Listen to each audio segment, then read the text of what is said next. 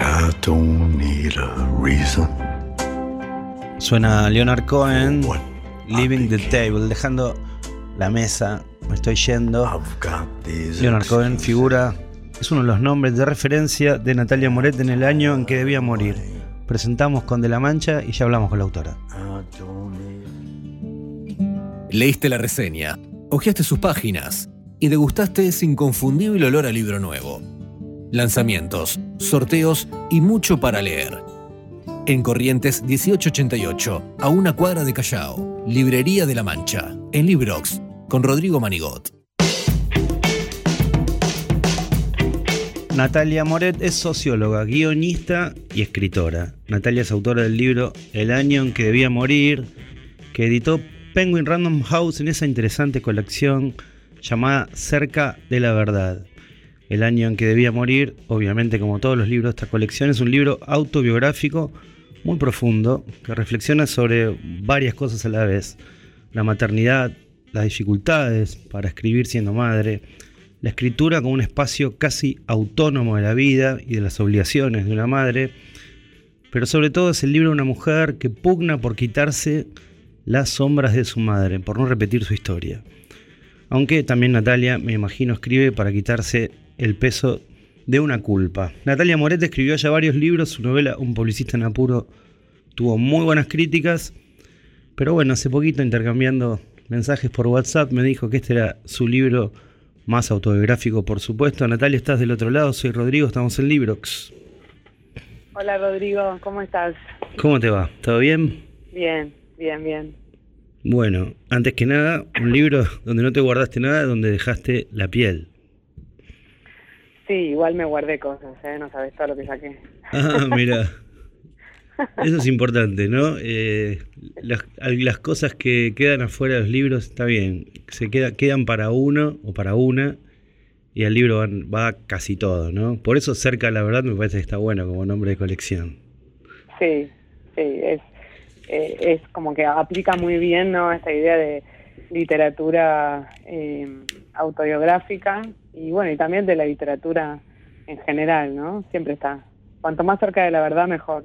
Claro, claro, Natalia, sabes que, bueno, como todo buen libro, uno se la pasa tomando notas, tomé notas por todos lados, así que voy a arrancar con mis notas. Eh, en la página 257, vos hablando sobre la imposibilidad de habitar el presente, ¿no? de estar siempre con el foco en el pasado, hablas de la necesidad de enterrar este libro.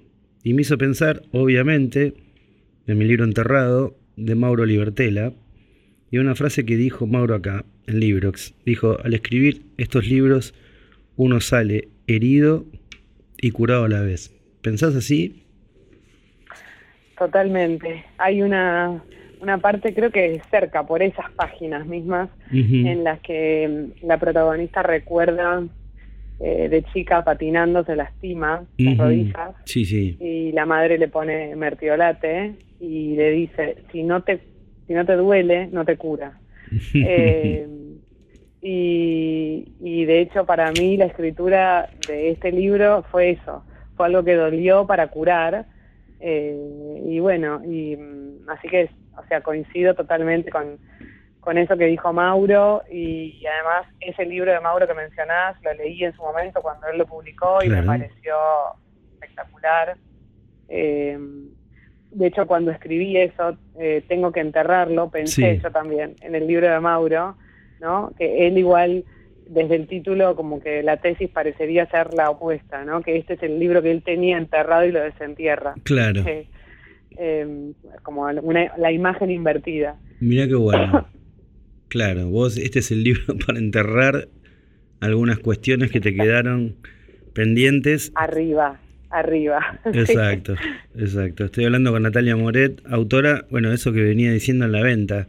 Todo el mundo te pregunta, todo el mundo que compra libros, que lee, que esto que llamamos mundillo o lo que sea, gente que se interesa en los libros, dicen, estoy leyendo a Moret. ¿Leíste a Moret? Bueno, eso me impresiona porque es el marketing, el mejor marketing, que es el de boca en boca, ¿no? Sí, sí, y la verdad que mm, en ese sentido estoy como entre sorprendida y como alucinada y muy contenta, o sea, eh, obviamente el, como, eh, el reconocimiento de, colegas, ¿no? Eso está buenísimo, pero sobre todo me parece eh, muy em, conmovedor, o sea, me llegan comentarios todos los días, varios de personas que leen el libro y que me dicen cosas como, eh, gracias por haberlo escrito, me acompañó en un proceso, ¿no? Como, claro. Em, y, y, la verdad es que la satisfacción es enorme en ese sentido. Me imagino, este, Natalia, me voy a saltear varias preguntas, pero me parece que linkea. Vos, además de, ser escritora, también sos una gran lectora. Y me imagino que este pasaje, yo siempre le llamo, ¿no? el pasaje de, gas a nafta, ¿viste? Venís escribiendo ficción y, y pasás a escribir autoficción. O sea, apretás una palanquita. Pensaba si tuviste libros eh, como lectora que que te dijeron, bueno, como el libro de Mauro, ¿no? Es por acá. Eh, sí, o sea, no. A ver, puntualmente, mientras estaba escribiendo este libro, sí. no estaba pensando en. Eh, de hecho, o sea, yo tenía una gran resistencia, para confesar, a algún día escribir algo. Eh, no, o sea, sobre mi madre, porque eso era lo que yo deseaba hacer, pero la verdad es que en, en, mi, en, mis planes eh, el libro ese tenía más la forma de una ficción desde la invención y la imaginación. Eh, yo, yo tenía como una resistencia, ¿no? A ir a algo tan directamente autobiográfico. O sea, yo escribo un diario hace mucho, tomo muchas notas, como es parte de, como cuento en el libro, mi lucha contra el olvido, ¿no? Porque sé que la memoria trabaja justamente olvidando. Y yo quiero ir en contra de ella, ¿no? Sí, sí, eh, entonces, por eso escribo mi diario y tomo notas, pero siento que, que es, estos libros, ¿no? Los libros autobiográficos ocurren más bien al final de una vida. No sé por qué tenía esa idea. Eh, y, y, de hecho, o sea, de, de, todos los autores o autoras que, que me gustaron mucho, bueno, uno va, viste, lee un libro que le gusta y va detrás de otro y otro y otro, y eventualmente yo siempre termino llegando más hacia el final, tal vez del recorrido, a sus diarios, sus libros más personales, y siempre son los que más me gustan, porque bueno, en ese momento yo siento ya que los conozco, ¿no? Eh, a los autores, y entonces que me den toda esa intimidad, no sé, es como que bueno, que nos hicimos amigos. es algo, viste, que uno siente cuando eh, lee un libro que le gusta, sí, siente ganas de, ser amigo. De, y, entonces yo tenía esta idea de que la literatura autobiográfica, bueno, es algo que te espera, ¿no? Y que cuanto más te espere, mejor, porque uno, o sea, se va poniendo mejor en el sentido de la experiencia y de la vida, ¿no? Sí. Eh, así que no, no, era mi plan, eh, para nada. fue algo como que se impuso por otra cuestión súper como personal y real que, que, tiene que ver con el planteo que la novela hace en la primera página, que es eh, el estudio médico, que yo tuve que hacerme, que eso es cierto. Em, y, lo que es cierto también es el temor que tenía a, este número, ¿no? Yo tenía como mucho miedo de no poder superar la edad a la que había muerto mi mamá, que murió muy joven. Sí. Eh, y entonces ese año que yo tenía la misma edad, realmente quizás por la pandemia, porque bueno, se dieron, o, no sé por qué, yo no estaba pensando en eso. De hecho, hasta me había olvidado que tenía esa edad. Y entonces voy al médico a hacerme el control, voy tranquila y, y la médica me dice, mm, bueno, vamos a, hay que ver algo acá, ¿cómo ver? ¿Qué ver qué? ¿No? Hmm. no, bueno, vamos a hacer una biopsia. Y bueno, la palabra, claro. Esa palabra sola, viste, despierta todos los terrores. Y entonces yo me fui de, de la, clínica y llegué a mi casa, fíjate lo loca que estaba y digo, bueno, ahí me di cuenta de, mi edad, ¿no? Y digo, claro, yo tengo esta edad. Ok, todo esto que yo siempre temí va a pasar como yo siempre supe que iba a pasar, pero acá hay un error. acá hay un error. Mi mamá murió de cáncer de pulmón, yo tenía que morir igual que ella. ¿Por qué cáncer de mama? ¿No? Acá hay un error. Al decirlo, cáncer de mama, es como tan evidente la palabra, cáncer de mamá. Espectacular esa fue como la alarma. Dije, wow. O sea, frenemos esto antes de que sea tarde, porque acá hay algo que no está bien, hay algo que no me pertenece, ¿no? Hay algo que tengo que enterrar. y bueno, y eso ocurrió y hizo que yo me desviara de lo que estaba haciendo, que era corregir otra novela, un policial, nada que ver. y, y entonces empecé como a escribir porque no me quedó más opción, porque no lo podía evitar, a escribir en mi diario. Después el estudio pasó, por suerte dio bien, pasó como un año y medio y yo sabía que ahí había algo más. Y entonces volví, eh, ya ahí sí, con la idea de transformarlo en otra cosa, ¿no? En una novela. Y, bueno, y ahí surgió, pero como te digo, o sea, no estaba, no tenía eh, como referencias muy concretas, ni tampoco la idea de hacerlo. Es como que ocurrió a mi pesar. Te sentó la vida. Igual estoy agradecida. te decía que te sentó la vida a escribir El año en que debía morir, una novela muy poderosa que va a ser de las más poderosas seguramente del año, editada por Penguin Random House, la edición de la colección Cerca de la Verdad, que ya sacó varios libros, un par de libros muy interesantes, el de Luciana Cáncer, el de Seba Uldri, eh, García Uldri, perdón. Eh, Natalia, volviendo, tantas cosas, mira, eh, hmm. hay tantas cosas que, que fui anotando. me parece una que es linda es sobre las interrupciones, ¿no? En tus funciones de madre, ¿no? La narradora, ¿no? Como que vive una contradicción. Por un lado, escribir es entrar en un territorio como una embajada, ¿no? Una embajada propia. Pero por el otro, la culpa vuelve también a trabajar porque es dejar de prestar atención a, sus hijas. Hay un cuento muy lindo al respecto de Alice Munro, que debe ser autobiográfico, que se llama El Despacho, donde ella necesita salirse. Pero bueno, pensaba eh, en esto, ¿no? La escritura como, como un lugar de un territorio que, que también, que es tuyo. Sí, exacto. Y que mm, eh, para mí la, contradicción más eh, movilizante ¿no? Tiene que ver con que, bueno, para escribir uno debe retirarse de la vida, pero también debe haber vivido, ¿no? Claro. Entonces, en este acto de retirarse de la vida para escribir sobre la vida, ¿no? Hay algo casi absurdo, eh, que no se resuelve nunca. Claro. Entonces, eh, o sea, en esa tensión que tal vez en el o sea, en, mí como autora y en el, en el personaje de la narradora, ¿no? Sí. Eh, también entre el juego con la maternidad. Yo creo que eso tiene que ver también eh, que es algo por ahí más femenino, porque bueno, o sea, o sea, la verdad es que ahora, o sea, el, con, con toda la explosión del, de los feminismos y, y los cambios eh, en términos, bueno, de géneros y de roles, no sé qué pasará, ¿no? De acá al futuro.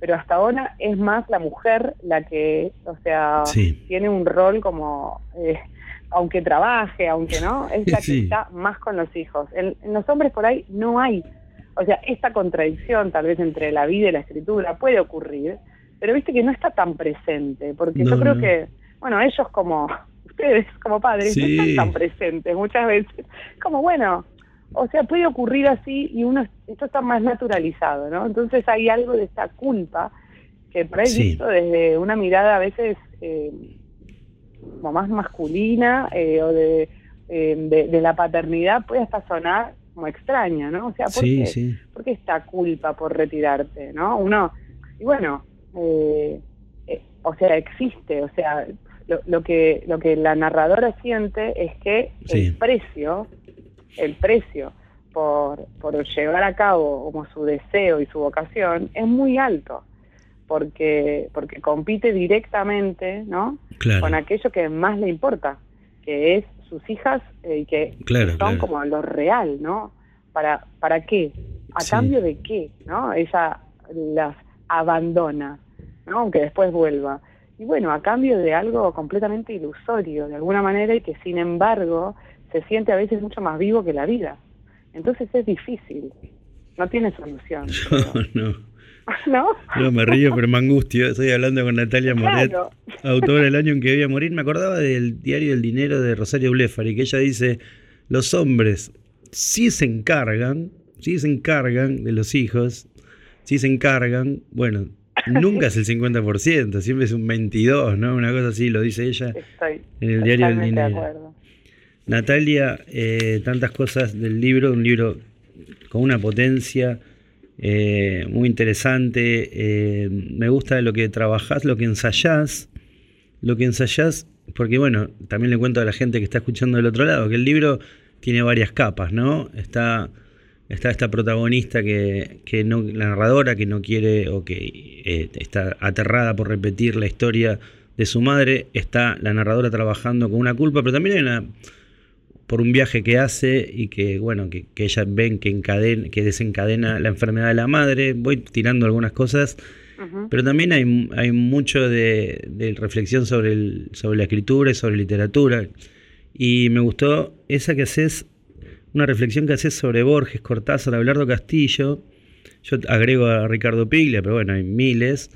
Que me hizo acordar también algo que, que elípticamente nombra a Ripka Galchen en, en Las Pequeñas Labores, que es el tema de la paternidad y los escritores. Este mito, ¿no? Eh, creo que Cesare Pavese decía, tener hijos es tener que decir siempre que sí, ¿no? Y vos lo planteás como que, de un lado que nunca lo había escuchado, que me pareció, nunca lo había leído, donde decís que a esos autores que no fueron padres se le nota la no paternidad en el sentido de que hicieron eh, una literatura demasiado perfecta y, y que en cambio, por ejemplo, lo contrapones a los narradores eh, del realismo sucio americano, donde sí se nota que eran padres y que tenían un terror tremendo por las pérdidas, que eso, está, eso marca su literatura, me pareció buenísimo. Ah, bueno, sí, eh, gracias. Y sí, me pareció ahí encontrar algo, ¿no? Porque para mí, eh, eh, eh, o sea, esos tres como eh, maestros, ¿no? Borges, Sí. Castillo, Cortázar, eh, cuentistas además, ¿no? Cuentistas. Cuento, o sea, el cuento es como una forma, o sea, es mucho más perfecta y exigente que la novela. Y dentro de los cuentistas, ellos Sí, eh, porque bueno, Carver, Chiver también son cuentistas, ¿no? Pero sus cuentos tienen otra forma, como más imperfecta. Y no porque Sí. no estén logrados, ¿eh? no, no. Sino porque, el, o sea, el, el mundo, o sea, que, que están trayendo, o sea, que ellos intentan imitar y recrear, es justamente eh, el, como eh, la vida real, la vida de todos los días, ¿no? Entonces, me pareció encontrar eh, esta diferencia, ¿no? Y, y bueno, y, y la tesis de que, o sea, solo pueden ser capaces de construir un mundo en un sentido tan cerrado en sí mismo, tan perfecto y tan previsible, sí, o sea, yo pienso que cuando, ¿qué, qué, qué, se- qué me pasó a mí cuando tuve hijas? Bueno, Sí. entendí lo que es tener miedo, ¿no? Sí. Porque hay algo, o sea, que, mm, que uno no puede controlar y es lo que va a pasarle como a tu hijo, ¿no? Sí. O sea, uno querría poder controlar todas las variables, que nunca podés, ¿no? Pero No. cuando te das cuenta de que, eh, o sea, eso puede estar en peligro, y que no hay, eso va a estar en peligro, eso va a sufrir, o sea, van a pasar cosas, hagas lo que hagas, eh, deja de existir totalmente la idea como del mundo como algo previsible y controlable. Incluso, para mí, dentro de la literatura, que es una forma, ¿no? Para los que somos medio control freaks, de poder llevar a cabo ese control, ¿no? Uno es Dios, yo pongo ahí los personajes, pongo las circunstancias, Claro. hago que pase lo que quiero, ¿no? Controlo todo claro. es lo contrario a la vida, ¿no? Donde uno no, o sea, siente, Sí, controla sí. algunas cosas, pero básicamente te cambia de un segundo a otro. Esa no hay nada que puedas hacer para evitarlo. Y, y en, en los cuentos de Borges, de Castillo, de Cortázar, esto no ocurre, ¿no? Ellos son capaces de poder construir estos mundos sin grietas. Eh, y, y yo creo que es porque no tienen este miedo. Esa ¿no? No- fragilidad, No, esa- conocieron este miedo. Esa noción de la fragilidad. sí. Sabés que Natalia Moret, estoy conversando con ella acá en Librox, a raíz de El año en que voy a morir, librazo de Penguin Random House, eh, pensaba tantas cosas que tengo para decirte, pero bueno, eh, me gusta, pensaba en la escritura a veces como una forma de espiritismo, ¿no? Eh, como el juego de la copa, ¿no? En el sentido que hay unas páginas donde donde realmente haces revivir a tu mamá o a tu madre o a la madre narradora por, por las dudas, ¿no? Eh, no solo la devuelve al mundo, sino que también este libro lo que hace es eh, exhibir y, y vanagloriarse de las ideas, ¿no? En el sentido de, bueno, tener que, que hacer cosas para salir del mandato, ¿no? De ser madre, bueno, como que había que hacer cosas. Me, me parece que también es... Eh, eso, es- eso es poderoso del libro, ¿no? La, la- la- la- idea de instalar como alguien que estuvo, volver a, a plantarlo en el mundo. Sí, para dejarlo ir. ¿no? Sí, Como, también. eh, o sea, yo creo que, mm, bueno, el, el libro está todo el tiempo atravesado, me parece, eh, por, por un mundo más fantasmagórico, ¿no? Sí. Hay algo terrorífico Sí, en el sentido de, bueno, como que hay un plano que es este y hay otro que es el de lo sobrenatural y no deben cruzarse. Cuando se cruzan aparece el terror, ¿no? Algo del otro mundo llega a este mundo. Y, y me parece que, que la presencia de la madre, la abuela, ¿no? De todas Sí. estas muertas que no están tan muertas y vivas que por ahí no están tan vivas, sí, eh, hay como una confusión, ¿no? Hay cosas que están en un lugar y pertenecen a otro, y tal vez el, inten- el libro es como un intento de volver a acomodar lo que se desacomodó. La narradora en algún momento dice, bueno, tal vez intentar sobrevivir a mi madre, ¿no? Superar su Sí, edad no sea sí. solo este acto de cobardía, de miedo a la muerte, sino también de volver a, a las cosas a su quicio, ¿no? sí, que sea el, la hija la que entierra a la madre, eh, ¿no? Y, como, y no eh, al revés, en el sentido, bueno, de como los tiempos, ¿no? De, eh, de, de, de- o sea, los tiempos y, y el ciclo natural, ¿no? Sí. De los nacimientos y las muertes. Eh, cuando ella, bueno, hace esta genealogía que empieza con su eh, bisabuela, ¿no? claro, y la imagen está tremenda de, de la bisabuela arrojando el cuerpo de su hija bebé por la borda de un barco, ¿no? Cuando Sí. se van de, de la de, de Ucrania. de Ucrania. Eh, como si algo se hubiese salido de, de quicio, ¿no? De y eso caos, claro. se hubiese como comunicado de generación en generación. Eh, y entonces ahora, bueno, ella tiene este miedo, ¿no? De que el fantasma de la madre de alguna manera venga a terminar su tarea, que es la de, bueno, repetir, ¿no? Eh, entonces yo creo que sí, el, el- el- o sea, estos, eh, estos personajes están presentes, están eh, vivos de una manera en que no deberían estarlo, ¿no? Creo que al final el libro lo que hace es aceptar Sí, como incorporar este agujero, ¿no? Incorporar la ausencia. Eh, lo pero decís, como ausencia ya, no como presencia. lo decís vos. A mí me gusta, eh, Natalia, encontrar, eh, tratar de encontrar los corazones de los libros. Que puede haber varios, es una idea poética básicamente porque es imposible, pero me gusta en la página 202 que, que escribís. Escribir para pensar, escribir para esperar, escribir para encontrarle un lugar a esto que ocupa un espacio en mi cuerpo y que quiero fuera de mí. Sí. ¿Puede ser? Eh, Sí, totalmente. Yo creo que el, el final del recorrido de, de la protagonista y de la novela Sí, eh, va directamente a eso, ¿no? O sea, hay algo, hay un olvido fundamental que ella recuerda y hay algo que, bueno, nunca encontró su lugar eh, y ella al fin puede dárselo. Eh, no voy a contar el No, final porque por es medio como supuesto. un spoiler. pero pero sí, o sea, es esa la búsqueda, ¿no? Ese es el libro que hay que enterrar, ¿no? Volviendo Claro. otra vez a la imagen del principio. claro. Eh, eso hay que enterrarlo, hay que sacarlo Hay que del lugar equivocado en el que está y, darle su sitio, Exacto. ¿no? Hay como que darle el sitio a esta ausencia. Excelente, Natalia. Divino hablar con vos. Divino leer tu libro El año en que debía Gracias. morir.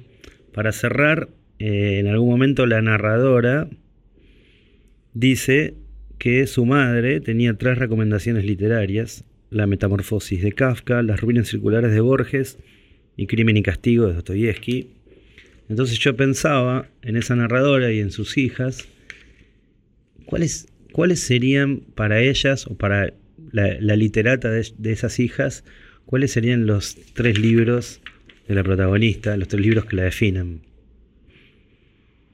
Uy, qué pregunta. Justo hoy tuve que dar una recomendación de cinco libros y sabes que eh, uno que recomendé es Crimen y Castigo, que es un libro eh, que, ¿no? que parece como atravesarlo todo, desde lo ruso hasta la culpa, hasta Tremendo. la redención, no sé, siento que tiene tanto que ver conmigo y con Sí. eh, y además es un libro que O sea, yo descubrí a, a Dostoyevsky, esta fue la primera novela que leí de Ah, él mirá. en la adolescencia y fue, o sea, como Un creo golpe. que fue eh, la primera novela que leí en la que el héroe es un asesino, ¿no? Sí. Entonces, o sea, eso me, o sea, ese corrimiento, ¿no? Poder empatizar y compadecerse con, con todos, ¿no? Sí, eh, me provocó, no sé, algo muy fuerte, además de que la historia me pareció increíble, ¿no? Entonces, ese es un libro que para mí funda, eh, no sé, inventa hasta, hasta el psicoanálisis, no sé, inventa todo, es fundamental. Ese lo recomiendo mucho. Y mm, después el Aleph de El Borges, Aleph. Eh, o sea, Borges, bueno, fíjate también, estoy repitiendo un poco a mi madre, ella igual, el cuento de las ruinas circulares. más eh, que el bueno, Aleph. Claro, eh, pero en, en ese libro está biografía de Tadeo Isidoro Cus, que, que para mí Ah, otra es el mejor cuento de, de Borges, te diría que es el mejor cuento que existe para mí, eh, porque en su brevedad absoluta, o sea, lo contiene todo. Todos los cuentos para mí están contados en ese cuento. Eh, es perfecto. Sí, Y, y un tercer libro, eh, tercer, qué difícil, es como, o sea, empiezan a aparecer, viste, tantas imágenes. Eh, te voy a decir uno eh, que me apareció, es El año del pensamiento mágico. ah, de. John Didion. Sí, que mm, es un libro que me pareció hermoso, eh, también alrededor del, del duelo y de la pérdida, eh, y, que, y que logra transmitir, quizás, o sea, no estaba pensando todo el tiempo en ese libro, pero sí ella estaba muy presente mientras escribía el mío, ¿no? Porque Claro. al leerlo yo sentí que, o sea, sentí que realmente la escritura estaba funcionando, volviendo, a- repitiendo esto, ¿no? De si no te duele, no te cura. Había algo en la escritura como un intento de la autora por realmente entender lo incomprensible, que es que un día alguien está y al día siguiente Al día no siguiente está más, no. Y, y entonces como este intento obstinado, eh, una lucha destinada a fracasar, ¿no? Eh, me pareció como muy terrible y muy conmovedor y además está escrito espectacular, o sea, es bello, es, es musical, no sé, es hermoso. Así que ese puede ser otro. Natalia Moret, bueno, te deseo lo mejor, por supuesto. Nos estaremos cruzando Gracias. seguramente algún día en el mundo real. Y bueno, Dale, lo mejor con este libro que ya, ya está en boca de un montón de gente. Muchísimas gracias por el contacto. Gracias, gracias por invitarme, Río. Muy lindo hablar con vos. Igualmente, y nos vamos con un tema del año en que debía morir de Flashdance. ¿Puede ser? Sí, exactamente. Nos vamos con ese tema en homenaje a este hermosísimo libro. Natalia Moret pasó por aquí por libre.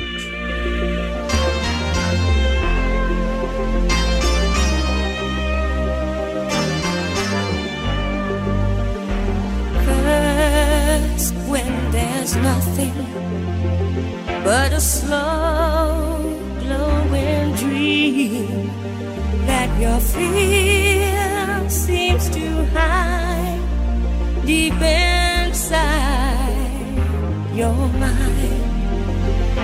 All alone, I have cried. Silent tears full of pride. In a world made of steel,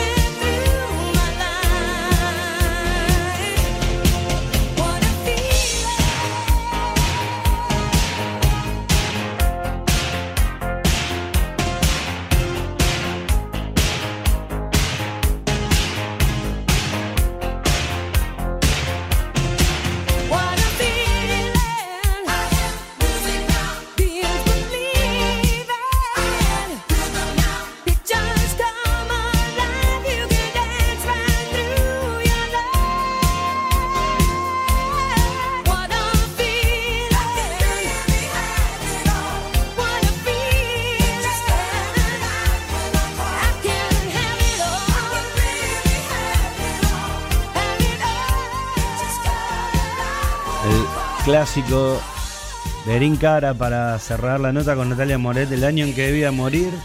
19.46 minutos aquí en el conurbano y en toda la Argentina. Vamos a seguir ahora, después de esta cortina, vamos a seguir con los relatos musicales